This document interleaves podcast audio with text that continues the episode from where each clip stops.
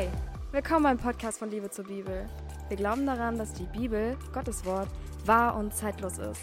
Wir wollen dich ermutigen, Jesus ähnlicher zu werden, ihm nachzufolgen und deine Liebe zu ihm und seinem Wort neu zu entfachen.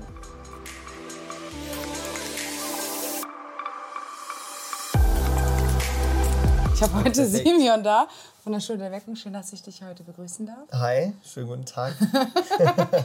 Richtig seriös sitzt da vor mir. Mhm. Ich bin gerade in Füssen und durfte euch besuchen und durfte die Schule mal besuchen.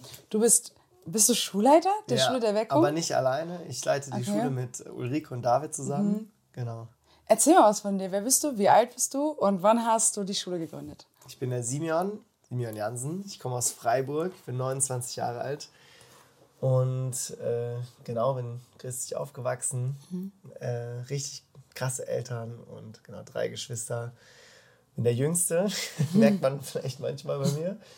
Genau, und die Schule haben wir vor fünfeinhalb Jahren gegründet, 2017. Wie alt warst du da?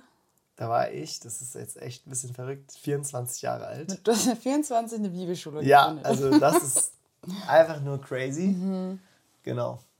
Kam es dazu, dass du eine Bibelschule gegründet hast? Also ich war selber auf einer Bibelschule mhm. und das war im zweiten Schuljahr und ein Kumpel von mir hat, ähm, es war drei Tage hintereinander im Lobpreis, stand er da und Gott hat einfach im Lobpreis zu ihm geredet und gesagt so, hey, startet eine Bibelschule in Deutschland und ähm, genau und macht das in, in Füssen, weil also unter mhm. der Leitung von seinem Vater, der sein Vater, also der andere, mit dem ich die Schule gegründet habe, heißt mhm. Johnny und sein Vater ist der Pastor von dem Jesushaus hier in Füssen. Mhm. Und er hatte auch aufs Herz bekommen, die Schule mit mir zu gründen. Also es war in den drei Tagen hat er immer diesen Eindruck gehabt. Mhm.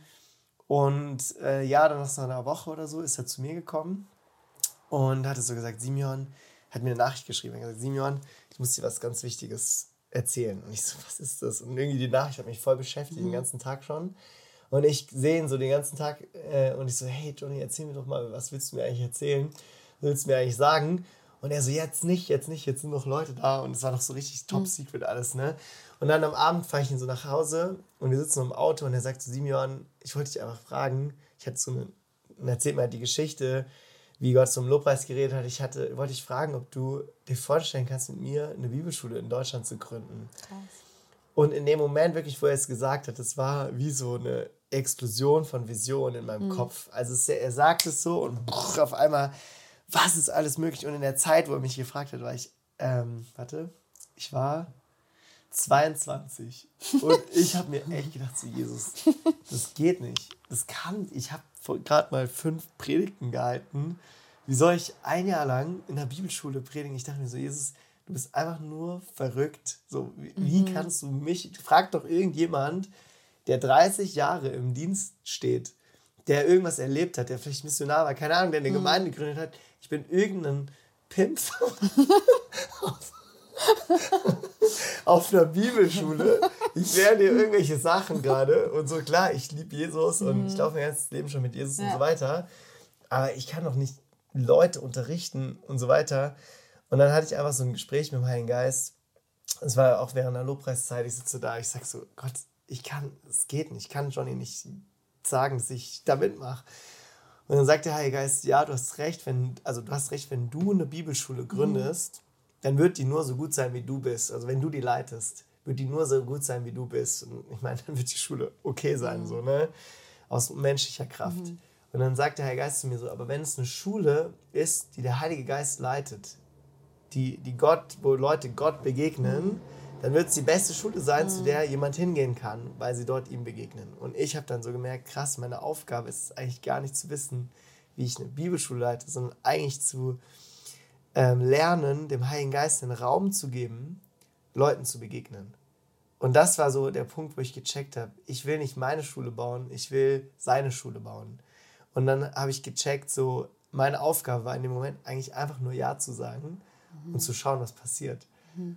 Und dann habe ich äh, eine Woche später, Gott hat das nochmal richtig krass bestätigt. Jemand kam mit so einem Wort zu mir und sagt so, hey, ich spüre, dass Gott dir so sagen will, dass er nicht der Gott ist, der das äh, der Gott des Möglichen ist, mhm. sondern er ist der Gott, der das Unmögliche möglich macht. Mhm. Und ich wusste so, da ist die Schule mit gemeint. Und nach diesem Wort war ich dann so, okay, ich habe ein Go dafür.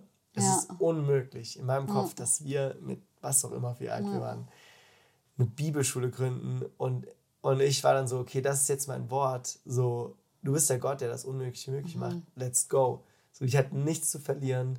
Wir waren einfach on fire und dann haben wir eben noch für anderthalb Jahre es war auch gut, dass sie uns die Zeit da genommen hatten, mhm. die Schule gegründet, ähm, haben uns ein Team aufgebaut. Wir haben am Anfang, glaube ich, ähm, 14 Leute, was mhm. echt ein Schlüssel war. Das, sowas kann man nicht alleine machen, mhm. zu zweit. Voll. Also wir haben echt äh, viel ins Team investiert, erstmal richtig Familie gebaut, das Team kennengelernt und so mhm. weiter. Genau, und dann äh, haben wir drei Erweckungscamps gemacht, bevor die Schule losging, dann im Sommer 2017. Mhm. Einen in Fürsten, eins so ein war einfach so ein Wochenende, so wie ein Begegnungswochenende.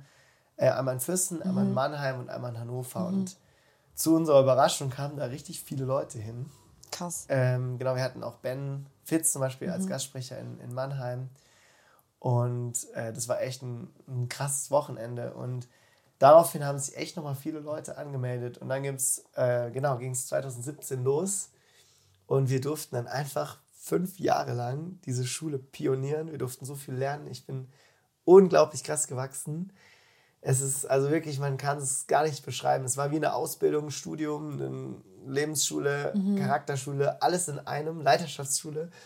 Für mich als der, der die Schule gründet, einfach zu lernen, wie man Menschen leitet, wie man Leuten das Wort beibringt, äh, wie man Leute festmacht im Charakter, in Jüngerschaft, Leiterschaft voll, und so weiter. Voll, ja. und, und das war, das ist schon eine richtig spannende Reise gewesen und genau. Da wären wir schon so bei eurer Vision oder bei eurem Herz. Mhm. Habt ihr irgendwie so ein Ziel, wo ihr sagt, da wollen wir hin mit den Schülern oder das ist uns wichtig genau. für die junge Generation? Ja, also auf unserer Vision, wie sie heißt ja die Schule der Weckung und unsere Vision ist nicht eine Schule zu bauen oder irgendwie was zu machen, sondern unsere Vision sind Menschen. Und wir definieren das einfach so, wir sagen, wir bilden Erweckungsträger aus. Mhm. Was ist ein Erweckungsträger? Es ist eine Person, die quasi in sich ähm, Erweckung trägt. Das heißt, egal wo die Person hingesetzt wird, bringt sie Jesus hin. Mhm. Also was heißt denn Erweckung? Leute, die, ähm, sagen wir mal, eine Begegnung mit Jesus haben und checken, warte mal, er ist ja wirklich real. Er ist mhm. wirklich nicht nur eine Geschichte, mhm. die ich mal gehört habe, sondern er ist für mich relevant geworden, für mich real geworden. Ich bin ihm begegnet das ist ja wie so ein Aufwachen, ein Erwecktsein mhm. ihm gegenüber. Und auf einmal ist es wie eine Erneuerung für uns selber und eine Erneuerung führt für meiner Meinung nach zur Erweckung. Also mhm. im Umfeld. Was heißt es dann? Du fängst an, für Jesus zu brennen, dann sehen die Leute in deinem Umfeld das und du fängst an, dein Umfeld mhm. für Jesus brennend zu machen. Mhm. So sagen so, hey, ähm, du, du erzählst ihnen, wie Jesus sie liebt und so weiter und bringst es vielleicht in deine Jugendgruppe, in deine Kleingruppe rein und und das ist für mich ein Erweckungsträger. Mhm. Jemand, der Jesus liebt, der solide ist, der in Reinheit läuft, mhm. der, der die Bibel liebt und kennt mhm. und der ähm, in seiner Identität in Christus steht, der einfach diese Grundlagen verstanden hat und gleichzeitig aber auch on fire ist, der leidenschaftlich ist. Ja. und, und sein Umfeld mit Gottes Liebe in, in, Brand setzt. So, ne? Ja, voll gut. Ich hatte das auch ein bisschen so gespürt bei euch. Ich bin ja jetzt zweimal schon da gewesen. Mhm. Und so auch in Kontakt mit den jungen Leuten zu treten und zu merken, okay, das ist jetzt nicht alles nur so ein kurzer Moment im Gottesdienst, sondern mhm. auch wenn du die so draußen triffst, die sind einfach on fire, die haben Bock, mhm. Jesus rauszutragen, mhm. die sind so bereit rauszugehen. Und das ist ja. richtig, richtig schön zu sehen, gerade bei so jungen Leuten. Ja. Und wo ich das erste Mal bei euch war, dachte ich, mein erster Gedanke war, ich glaube, ich habe ich echt Tränen in den Augen gehabt, wo ich im Worship stand, mhm. weil ich dachte, krass, so viele junge Leute, die so einen, also ich habe so einen Hunger wahrgenommen, mhm. so einen richtigen, so einfach so, hier bin ich, mhm. nimm alles. Mhm. so dieser, dieser Hunger nach mehr, nach mehr von Jesus. Und das mhm. habe ich voll wahrgenommen, das fand ich so schön, das hat mich so beeindruckt. Wow. Ähm, ich glaube, dass es viele Leute interessieren würde, was ihr so für eine Theologie habt. Ich glaube, das ist für mhm. einige wichtig, weil es gibt ja viele Schulen, die von Jesus Voll. sprechen oder auch viele Christen, die Jesus in den Mund nehmen und so. Sollten ähm, sie auch. Aber die Frage ist so, welche Theologie ähm, vertretet ihr? Was steckt da so hinter? Also mhm. was, klar, ihr glaubt an Jesus. Ähm, ja, ja. Aber an was genau glaubt genau. ihr? Genau. Also wir glauben natürlich wo soll ich da anfangen? Wir glauben an Jesus, dass der Sohn Gottes ist, der Mensch wurde und der, ähm, ja, hier reingeboren wurde, natürlich von der Jungfrau Maria und so weiter. Ne? ja, ja, apostolisches Glaubensbekenntnis einfach. Ja, genau. Und, ja. und er ist, äh, hat ein perfektes Leben auf dieser Erde gelebt und, und ähm, hat uns aber auch, das ist auch eine Sache, die wir glauben, vorgelebt, was es heißt, weil er hat ja seine, sagen wir mal, seine Privilegien zurückgelassen und sich erniedrigt, als Mensch auf dieser Erde zu sein. Ne? Mhm. Und er hat uns vorgelebt, was es heißt, in völliger Abhängigkeit zum Vater mhm. zu sein und äh, gefüllt mit dem Heiligen Geist zu sein. Und dieser Jesus, der ohne Sünde auf dieser Welt ein perfektes Leben gelegt hat, ähm, ist dann für uns ans Kreuz gegangen als unschuldiger Mensch, ist gestorben beim Grab und ist auferstanden und ist dann äh, in den Himmel aufgestiegen, sitzt jetzt zur Rechten des Vaters, mhm. damit wir Gottes Kinder werden. Weißt du, und jetzt sitzen wir in Christus Jesus. Er ist unsere Gerechtigkeit geworden. Wir sind mhm. durch ihn nur heilig. Durch mhm. ihn sind wir gerecht geworden. Mhm. Aus uns heraus konnten wir das nicht tun. Es ist einfach nicht, wir können da gar nichts zu beitragen, außer dass wir anfangen, an ihn zu glauben.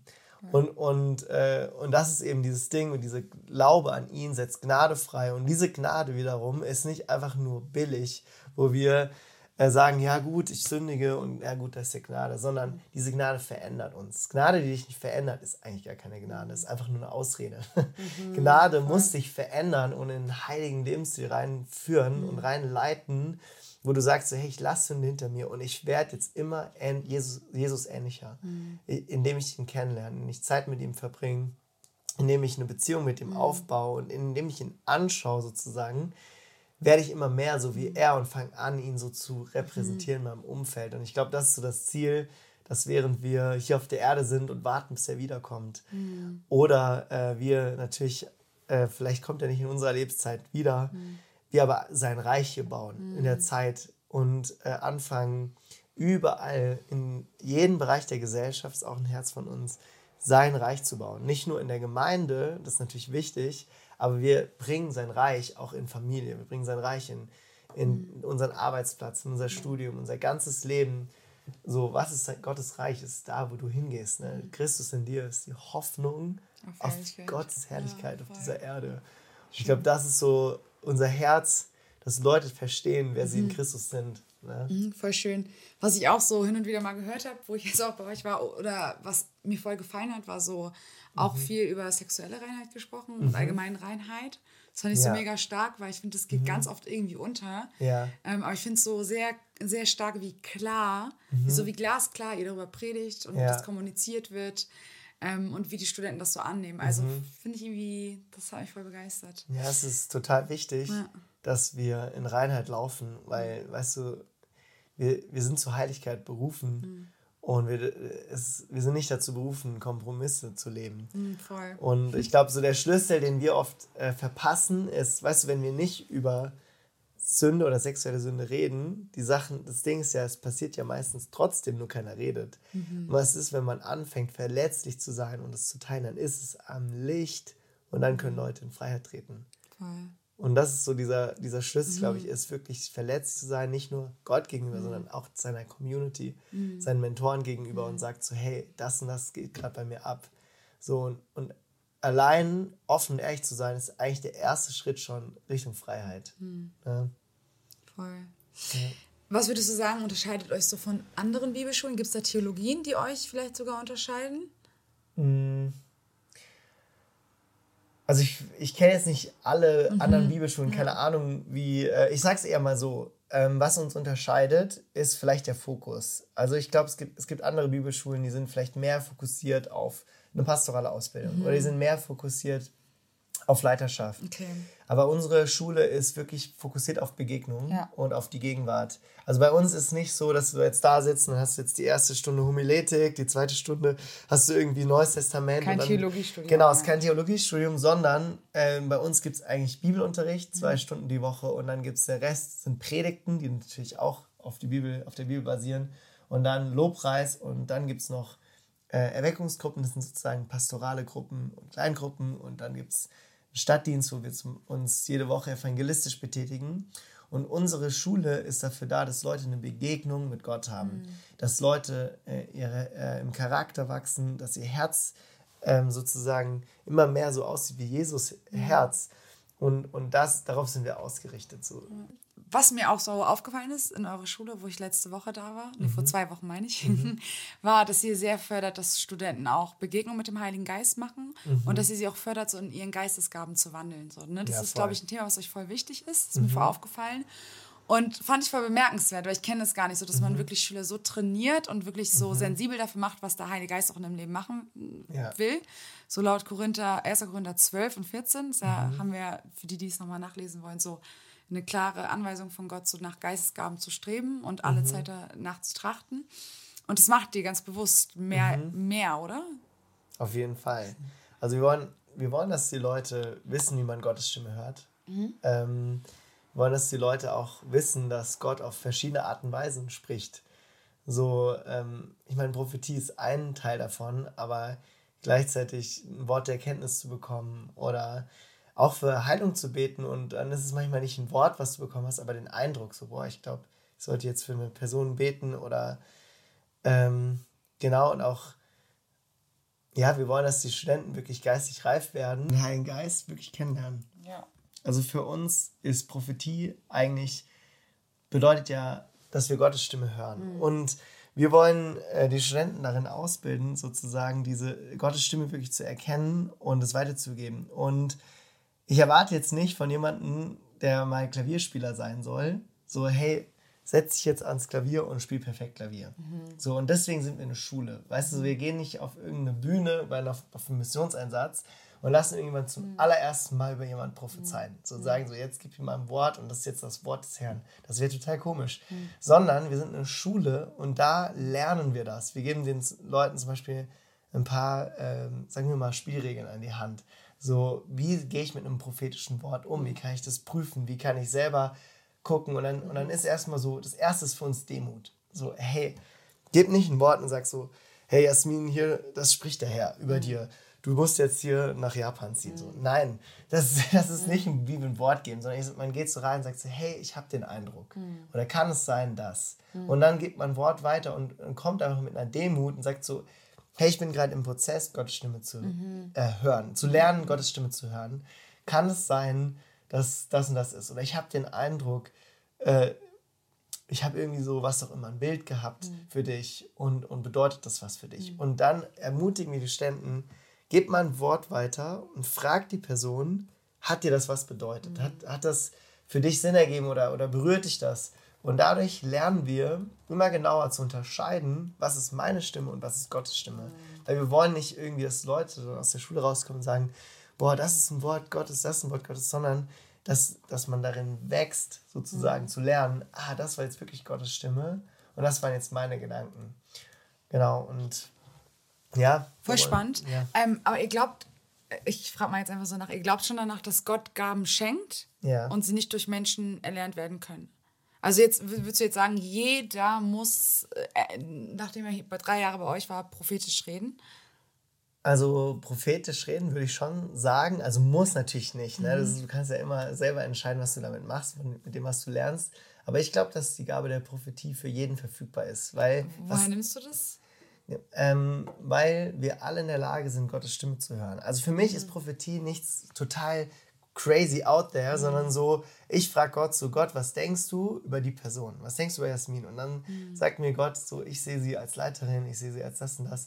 Und dann kann man es natürlich auch spezifischer sehen und dann ähm, sp sprech das zu dir aus, dann habe ich eigentlich über dich prophezeit auf eine Art und Weise. Weil was ist Prophetie? Ich spreche Gottes Gedanken über eine andere Person aus. Und ich glaube, dass wir alle in der Lage sind, Gottes Gedanken über eine mhm. Person auszusprechen. Und ich glaube, so die niedrigste, die unterste Form oder die, sagen wir mal, der Einstieg von Prophetie ist eigentlich Ermutigung. So, wenn ich jemanden ermutige und sagst, so, boah, ich sehe voll was in dir, ich sehe voll, mhm. du hast da richtig eine Gabe zu sprechen und, und Leute zu ermutigen, was auch immer, ähm, ist es eigentlich schon sozusagen der, der Einstieg fast schon. So, weil man sieht was in der Person, was vielleicht die Person noch nicht selbst nicht sieht. Und was machst du? Du kreierst in der das Verlangen, eigentlich diese Person zu sein, die du in der Person Voll. siehst. Voll. Ja? Ich finde es find spannend, den Aspekt zu benennen, so, ey, wir alle sind dazu berufen, Gottes Stimme zu mhm. hören. So, und ich glaube, auch jeder hat so die Möglichkeit, Gottes Stimme zu hören, mhm. weil Gott ist nicht limitiert. Denn Paulus würde uns jetzt nicht ermutigen, alle besonders Prophetie nach, anzustreben, wenn es jetzt dann für manche also hoffnungslos wäre, dass sie das nie bekommen würden. Genau, er sagt ja schon, bemüht euch alle danach prophetisch zu reden. Ja. So. Und dennoch sagt er ja auch, aber hat nicht jeder die Gabe, äh, hat jeder die Gabe des, des yeah. Zungengebets, hat mhm. jeder die Gabe der Heilung, der Wunderkraft mhm. und so weiter?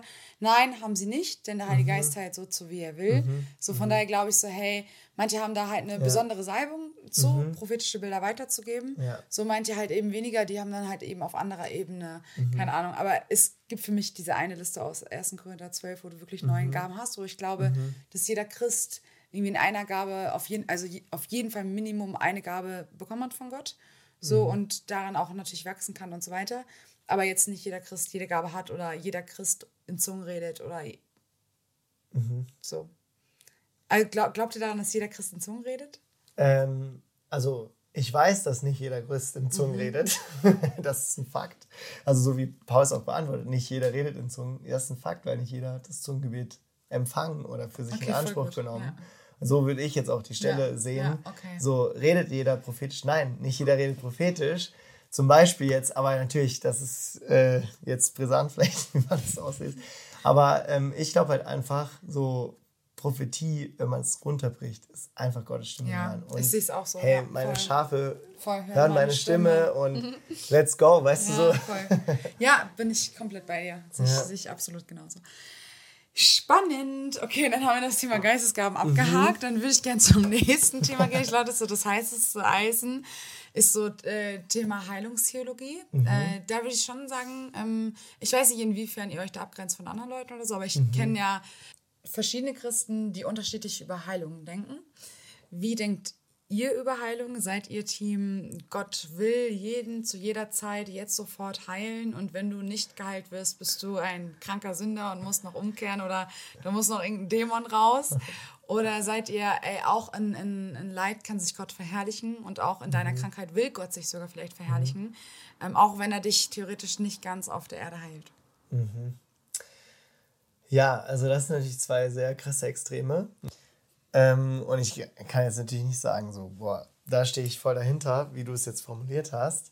Also ich glaube nicht, erstmal, ich glaube nicht, dass Gott äh, Krankheit Leuten gibt, um sich zu verherrlichen. Das glaube ich nicht. Ich glaube aber, dass Gott eben richtig gut ist darin, äh, im Leid es zum Guten zu wenden. Er ist sogar so gut darin, dass du am Ende sogar denken würdest, er hätte das initiiert, weil er so gut darin ist, aus was Schlechtem das Gute zu wenden, mm. dass du so viel daraus lernst, dass du danach so krass gewachsen bist, denkst so Gott, ich bin eigentlich so dankbar dafür, dass ich durch diese Zeit gegangen bin und jetzt da rausgekommen bin, weil ich dich so krass dort kennengelernt habe und so. Aber das Ding ist nicht, dass er das initiiert hat, aber er ja. ist so gut darin, was mhm. Gutes draus zu machen. Also würdest du auch sagen, dass es im, im Willen Gottes ist? Ähm, würde ich jetzt nicht so sagen. Ich weiß nicht, ich habe jetzt keine Antwort. Mhm äh, was ist im Willen Gottes, was nicht, keine Ahnung. Muss jetzt mal drüber nachdenken. Ähm, aber äh, ich glaube, dass der Wille Gottes äh, Gesundheit ist. Also wenn wir beten, Vater unser im Himmel, geheiligt werde dein Name mhm. und so weiter, wenn wir sagen, dein Reich komme, dein Wille geschehe wie im Himmel so auf Erden, dann gehen wir davon aus, dass der Himmel die Basis ist von dem, was wir sehen möchten. Mhm. Und im Himmel gibt es keine Krankheit, kein mhm. Leid, kein Gebrechen, keine Beschwerden, verstehst du? Mhm. Und wir beten wie im Himmel, so auf Erden. Also sagen wir quasi, wir machen uns eins mit seinem Reich, mit seinem Willen und sagen, hey, äh, im Himmel gibt es keine Krankheit. Das heißt, ich will sehen, wie der Himmel jetzt auf die Erde reinbricht. Und das heißt, wenn ich jetzt eine kranke Person sehe, dann gehe ich in einem demütigen Gebet hin mhm. und sage so, ich bete jetzt für Heilung. Mhm. Und ich habe mal von einem Prediger gehört, das fand ich einen voll interessanten Gedanken. Wann weißt du, wann du an Heilung glaubst? Indem du noch nicht aufgehört hast zu beten. Und ich glaube, das ist für mhm. mich die mhm. Sache so. Ich sage nicht so, boah, jetzt will Gott jeden Tag immer durch mich alles machen, aber ich will das glauben, verstehst mhm. du? Das ist das Ding so. Ja. So, ich, ich gehe nicht mit, einer, mit einem äh, Stolz durch die Welt und sag so, ja, ich bin's, ich hab's, ich kann's, mhm. sondern ich bin so, ja, Jesus, ich bin bereit. Und wenn ich eine kranke Person gehe, dann bete ich, weil ich glauben habe, dass Gott heilen wird. Und ich, ich stelle mir mal vor, wenn Jesus jetzt hier im Fleisch reinlaufen würde ne? und da sitzt jemand im Rollstuhl oder da, hat jemand Fieber, mhm. so, dann würde Jesus zu der Person hingehen und die Person wäre danach gesund. Mhm. So, und da denke ich mir halt, ähm, hey, ich will das als mein Standard haben und wenn ich das noch nicht erlebe, dann schaue ich nicht, bin ich schuld, ist die Person schuld, hat sie noch Sünde oder was auch immer, sondern weißt du was, mich treibt das am Abend auf meine Knie Ich gehe dann in mein Zimmer und sage so, Jesus, ich will sehen, dass jede Person geheilt wird, wenn ich für die bete, weil bei dir war es so und ich will das erleben. Du hast gesagt, ich will, wir werden die gleichen Dinge tun. Du tust sogar noch größere Dinge. Mhm. Und ich will, und wenn ich Sachen noch nicht in meinem Leben sehe, bin ich einfach hungrig danach, das mhm. zu sehen. Und ich glaube, das ist für mich so diese Haltung, die ich haben will,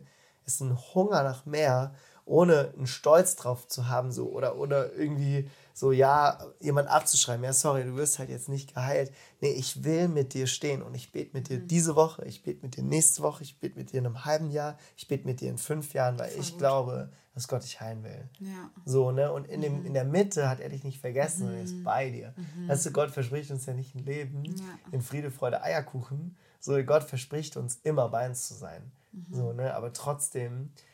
Siehst du Krankheit trotzdem als Chance? Gott näher zu kommen? Natürlich. Okay. Wir sehen das ganze Leben ist eine Chance. Ja. Weißt du, so, wenn wir versagen, ist eine Chance, wenn wir gewinnen, ist eine mhm. Chance, mhm. ihn kennenzulernen. Aber ich sehe nicht, dass Gott sozusagen das initiieren würde mhm. äh, oder jemand eine Krankheit geben würde. So, ähm, genau. Mhm. Okay, da habe ich noch eine Frage. Und zwar glaubst du, dass ähm, Gott sich durch Krankheit auch verherrlichen möchte, also will? Ähm, also es ist natürlich so, dass ich nicht glaube, dass äh, Gott Krankheit sendet. Also wie ich, wie ich es auch gesagt habe, so wir beten wie im Himmel so auf Erden. Und ich glaube nicht, dass Krankheit von ihm ausgeht. Es ist, weil wir auf dieser Welt leben. Die Welt ist verdorben oder ist, ist in Sünde, ist kaputt. Wir, wir können auch selber durch zum Beispiel unsere Ernährung oder so auch Krankheit auf uns nehmen oder Stress oder alles und, und durch unseren Lebensstil. Ähm, und ich glaube aber, dass Gott uns aus Krankheit rausholen möchte. Er will uns daraus befreien aus unserer Lage und deswegen beten wir für Heilung. Ähm, genau, ich glaube jetzt nicht unbedingt, dass, dass ähm, Gott sozusagen Krankheit nutzt, um sich zu verherrlichen, dass es nicht von ihm ausgeht, hier ist seine Krankheit, jetzt wird da, weil ich mich dadurch verherrlichen will. Aber wenn er sie nutzt, sondern, dann geht es ja nicht von ihm aus. Genau, aber ja. wenn du eine Krankheit hast, ist er immer derjenige, der sich durch dein Leben verherrlichen will. Und du sagst zum Beispiel, hey, im Leid bist du ist Gott treu geblieben. Im Leid hast du gemerkt, wie er dich getröstet hat und auch in der Krankheit. Und im Endeffekt äh, kann es dann sein, dass durch deine Geschichte viele Leute berührt und bewegt werden. Das wird zu deiner Herrlichkeit beitragen. Aber ähm, genau, ich will eben nicht, ich will einfach in, in meinem Herzen nicht den Raum lassen, sozusagen, dass, dass äh, Krankheit etwas von Gott gewolltes ist. Sondern ich will, ich will immer wieder bei mir in meinem Herzen haben, so, Nein, ähm, Krankheit ist nicht der Plan Gottes, das ist nicht das Ziel mhm. Gottes. Aber wenn es passiert und wir sehen noch nicht den Durchbruch, dann will sich Gott durch unser Leben verherrlichen. Mhm. In unserem Leid, in unseren schwierigen Momenten. Und ja. in Krankheit. Ja. ja, das ist voll spannend, das Thema. Also ich bin mhm. da auch so, glaube ich, so voll den Prozess gegangen. Mhm. Und deswegen kann ich dich voll gut verstehen oder bin voll interessiert, mhm. dich in diesen Punkten zu verstehen, ja. weil ich auch diese Perspektive schön finde. Ähm, ja, lass uns weitermachen mit dem nächsten Punkt auf jeden Fall. Es war spannend, mich damit auseinanderzusetzen. Ich kann, ich habe auch viel mehr Akzeptanz sozusagen dafür gefunden, ähm, weil ich auch letztens über Folgendes nachgedacht hatte. Und zwar sagt Gott ja auch mhm. im Wort, ich will, dass alle Menschen gerettet werden. Und doch werden nicht alle Menschen gerettet. Mhm. Und ich habe gesagt, Gottes Wille ist es aber, mhm. dass alle Menschen gerettet werden. Also er ja. sagt es ja so, es ist ja. sein Wille und doch ist ja. es nicht so. Deswegen glaube ich, dass es trotzdem in seinem mhm. Willen ist, aber nicht bewusst sein Wille. Wenn du ja, verstehst, was ich meine. Ja, genau. Und ich glaube halt, dass ja. Gott sich entschieden hat, nicht einfach nur alles zu machen, sondern er will es mit uns mhm. machen. Er will mit uns gemeinsam Voll. diese Welt für sein Reich, äh, für sein Reich er erreichen. Nicht einfach sagen, ja, okay, Gott ist jetzt so, okay, jetzt rette ich einfach Deutschland, mhm. so, jetzt machen wir es mal so. Mhm. Und jetzt auf, auf einmal Japan und jetzt auf einmal Uganda. Sondern er sagt so, hey, wo sind Leute, die will, willig sind, ähm, mir zu folgen. Und dort, wo die hingehen, kommt mein Reich hin. Ja. Und ich glaube, das ist so diese, für mich auch die Demut Gottes mhm. darin, eigentlich zu sagen, so, er könnte das alles machen, aber er entscheidet sich, mit uns zu partnern. Und, er, und ich denke mir so, wo sind die Leute, die hungrig danach sind, wirklich die Sachen zu se äh, sehen zu wollen, die auf Gottes Herzen sind. Mhm. So.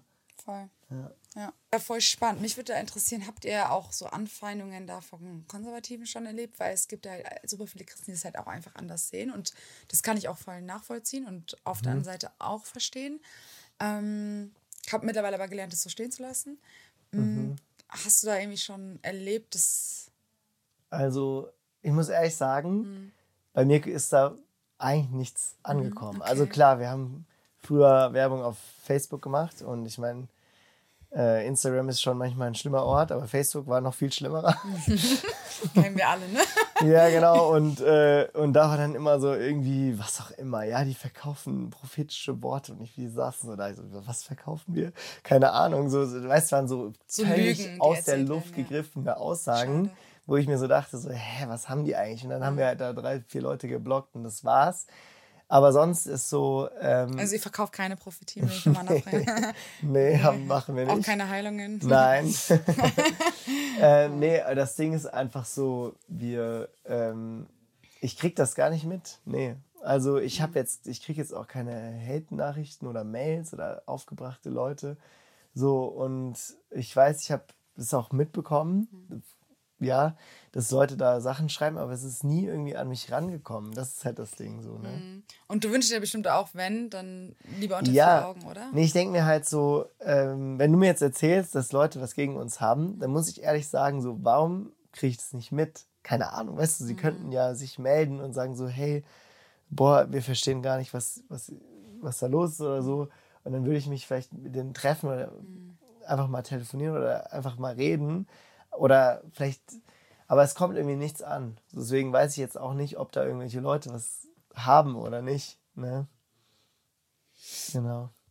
Gut, das eine ist Kritik von den anderen Christen. Voll mhm. schön, dass das an euch vorbeigegangen ist. Also ich finde, mhm. also mich freut das voll.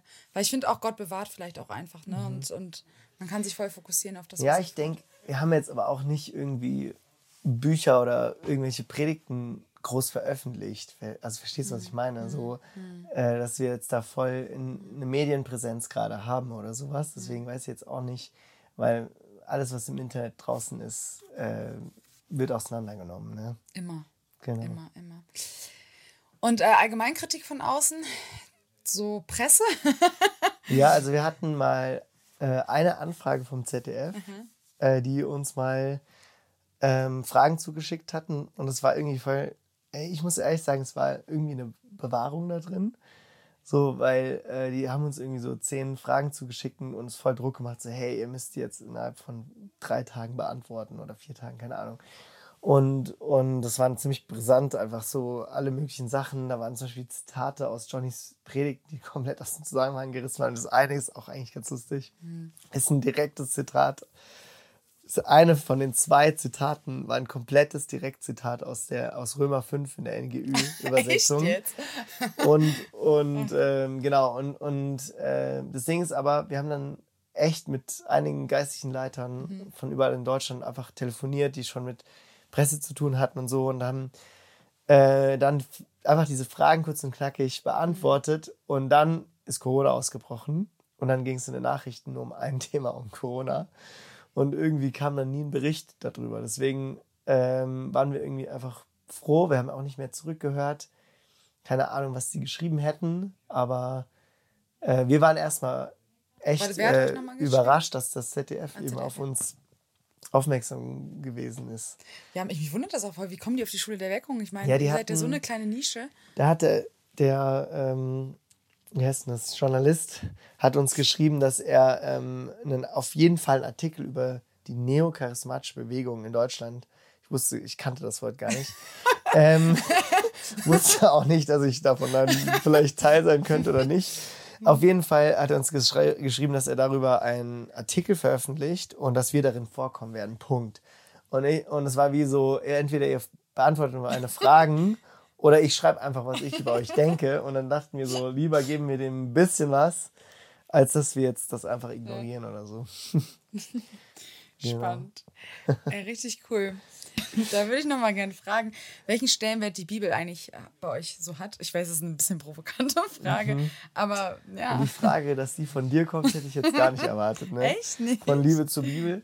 Also wir können auf jeden Fall sagen, wir lieben die Bibel mhm. und zwar sehr, ja. sehen es als Gottes Wort ja. an und wir wollen damit richtig gut umgehen mhm. so und, und lernen, so weil die Bibel ist ja eigentlich unser Weg, Jesus kennenzulernen. So, das ist das Dokument, was Gott uns gegeben hat und da finden wir den Weg zum Leben. Mhm. Ne, zum, und und ähm, ich glaube so, dass jeder Christ äh, eine Beziehung zur Bibel mhm. haben sollte, dass jeder Christ täglich im Wort lesen sollte und, und einfach, ja, nicht ähm, wild drauf losliest und nicht weiß, was da eigentlich passiert und jetzt lese ich mal hier im Alten, hier im Neuen, hier mal die Geschichte, was auch immer, sondern dass man irgendwo auch weiß, wo man sich gerade befindet, wo, äh, um was es geht. Bin ich, lese ich hier über den Neuen Bund, über den Alten Bund, äh, bin ich hier gerade bei Josua Richter, was auch immer, oder ist es vor dem Kreuz, nach dem Kreuz und so weiter. Und ich glaube, ähm, in unserer Schule wollen wir den Leuten echt ähm, beibringen, wie man richtig gesund mit der Bibel umgeht und das in seinem Alltag wirklich lebt, die Bibel zu lesen und dass die Bibel einen verändert. Mhm. So, mega stark. Ja, dass man echt eine persönliche Beziehung mit dem Wort Gottes hat. Boah, mega. Wort Gottes ist das eine. Stichpunkt Bibel, Stichpunkt Lobpreis, da habt ihr auch eine mhm. besondere Vision. Was ja. ist da so dein Herz? Also im Lobpreis, das ist eben eine Leidenschaft, die bei uns gerade richtig groß ist und wo wir merken, da passiert gerade richtig was in Deutschland. Und wir würden jetzt nicht sagen, so dass wir so die Vorreiter sind, sondern wir machen, ich würde sagen, wir sind da gerade gemeinsam unterwegs mit der ganzen Gemeinde in Deutschland. Und was wir spüren ist, dass der Fokus weg von Programm geht und hin zu seiner Gegenwart. Wir versammeln uns quasi nicht mehr nur um eine Predigt oder nur um irgendwie eine Versammlung oder um irgendein Programm, sondern wir fangen an, uns als Gemeinde um seine Gegenwart zu versammeln. Weil ich glaube, dass wir früher das irgendwie ein bisschen verdreht haben, dass wir Lobpreis für die Gemeinde gemacht haben. Mhm. So die Band war so, okay, was wird der Gemeinde gefallen? Oder ja, die kennen das Lied doch nicht mhm. und hier und da. Und, und ich glaube, dass gerade dieser Wandel in Deutschland ist, so, wir machen wieder Lobpreis für Gott. So als voll. Gemeinde. Das Lobpreis kommt von der Gemeinde für Gott. Richtig und ich glaube, so das ist gerade voll auf unserem Herzen, das wieder in die, ja, in uns reinzukriegen, in uns als Christen, dass wir merken, so Lobpreis dreht sich nicht um mich, es geht nicht darum, so was kann ich hier kriegen und da, sondern nein, Jesus, du bist heilig, du bist würdig. Mhm. Und es ist uns auch mal egal, wenn wir mal eine Stunde da, sage ich mal so, verschwenden, einfach mal das mich heilig an die Frau mit dem Öl. Ja, einfach, so, einfach mal, Jesus, du ja. bist heilig, Mega. du bist heilig, heilig, heilig. Ja. Und einfach mal zu sagen, so, der Lobpreis geht nicht um mich, sondern mhm. ich verliere mich quasi mit der ganzen Gruppe äh, für ihn. Ich habe meinen Pastor, ich war in, ich war in Litauen im, im äh, September auf einer Jugendkonferenz.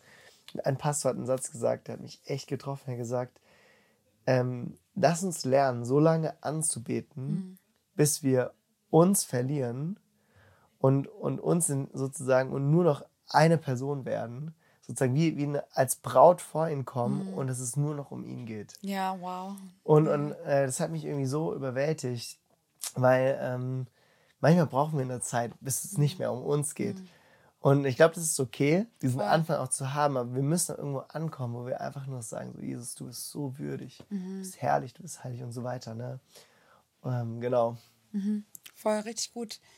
Ich liebe den Punkt. Hm, glaubst du, dass Gott eine bestimmte Vorstellung davon hat, wie wir ihn anbeten? Also gibt es mhm. Gemeinden, wo du sagen würdest, ey, das ist zu, da wird Gott zu wenig Ehre gegeben. Also gibt mhm. es ein Modell oder eine Art und Weise, die Gott mehr gefällt als eine andere, weil ich merke so, Fall, bei ja. euch ist schon sehr krass hingegeben so und ich liebe das auch. Ich liebe mhm. so diesen Hunger und so dieses Hingegebene. Ja. Aber drückt sich das unbedingt darin aus, dass man halt eben so laut ist und tanzt und nee. schreit und hüpft und so, sondern worin liegt der ja. Schatz? Also das Ding ist ja, Style ist einfach nur die Verpackung. So, ne? Also wie bei den Cornflakes, du kannst ein Jahr, eine Jahrpackung Cornflakes kaufen mhm. oder du kannst eine richtig fancy Cornflakes-Packung kaufen, was auch immer mit, weißt du, so total krass verpackt, aber im Endeffekt so wird es oft in der gleichen Fabrik produziert mhm. oder was auch immer. So, das ist Verpackung so. Ob du jetzt äh, mit E-Gitarre oder ohne oder laut oder leise, das mhm. Ding ist ja, was Gott gefällt, sind hingegebene Herzen. Und das ist der echte Gottesdienst, den wir mhm. Gott bringen, ist ähm, sozusagen lebendige Opfer. Ein Raum voller lebendiger Opfer. Also nicht nur mhm. Leute, die sagen so, hey Jesus, dir gehören meinen Sonntag und meine drei Stunden am Mittwochabend mhm. für die Kleingruppe, sondern sagen, Jesus, ich werde alles machen. Ich werde hingehen, wo du sagst, dass ich hingehen soll. Ich werde, ähm, ja, ich bin bereit, mein ganzes Jahr dir zu geben. Ich glaube, das ist echter Lobpreis. Und dann drückt sich das natürlich so aus. Und das ist eine Sache vom Herzen. So, wir können den krassen Lobpreis haben und auch Leidenschaft sein und schreien. Und es kann Gott nichts bedeuten, weil es einfach nur ein Hype ist.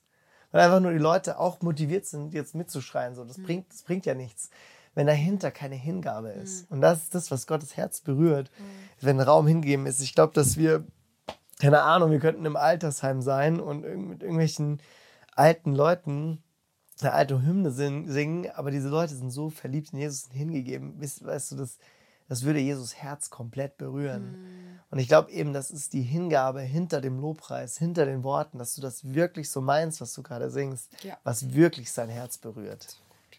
Ja. So schön. Das ist auch voll euer Herz, so die Studenten damit so ja. Ja, zu konfrontieren. Ne? Hey, Lobpreis ist dein Leben. Das ist nicht, dann, dann eine halbe Stunde ist ein Überfluss von deinem Lobpreis. Das ist eigentlich so, jetzt kannst du mal richtig Ausdruck verleihen, aber es ist eigentlich dein ganzes Leben. Ja, richtig stark. Mega gut. Hast du noch so einen letzten Satz? Bewirb dich für die Schule. Jesus liebt dich. Ja. Ähm. genau, so deine letzten Worte. Was wären deine letzten Worte, wenn du heute von uns Wow. Ja, Maranatha, der Herr kommt und so. Nee, ähm, ja, weißt du, Jesus ist so gut und ich glaube, dass Gott einen Plan für Deutschland hat. Ich glaube, dass Gott wirklich was mit unserem Land fort und ich wirklich, Jasmin, überall, wo ich gerade in Deutschland hingehe, merke ich, da passiert was. Yes. Ich merke, die Leute ja. werden hungrig nach Jesus, ja. die werden hungrig nach seinem Wort, da ist Hingabe. Und ich glaube auch wirklich, wo gerade Buße passiert, wo, also mhm. wo Leute einfach sagen, so ich lasse mein eines Leben hinter mir und das höre ich nicht nur bei uns in Fürsten, ich höre das überall, wo ich gerade hinreise. Ja. Meine ganzen Freunde erzählen mir davon. Auch Momente, wo die gerade sagen, so in Gemeinden, der Lobpreis geht einfach länger. Wir konnten gerade nicht beenden, weil wir, es war einfach so ein starker Moment. Ja. Und ich merke so, das ist nicht alles, ne, wenn ein Meeting mal länger geht, aber man merkt so, dieser Hunger ist am Wachsen. Und ich glaube wirklich, dass wir in Deutschland gerade vor was Großem stehen. Vor, ja, es ist wie so eine, man spürt was in der Luft. So, mhm. so, so eine Leidenschaft habe ich echt seit Jahren nicht. Die Ernte ist reif. Nicht gespürt, ja. ja. Mhm. Und das, das ist das, wo ich gerade excited bin, wo ich begeistert bin. Und ich glaube, so, ja, wir als Christen in Deutschland dürfen echt gespannt sein, was, was bald, was, was hier einfach aufbrechen ja, wird. Ne? Überall.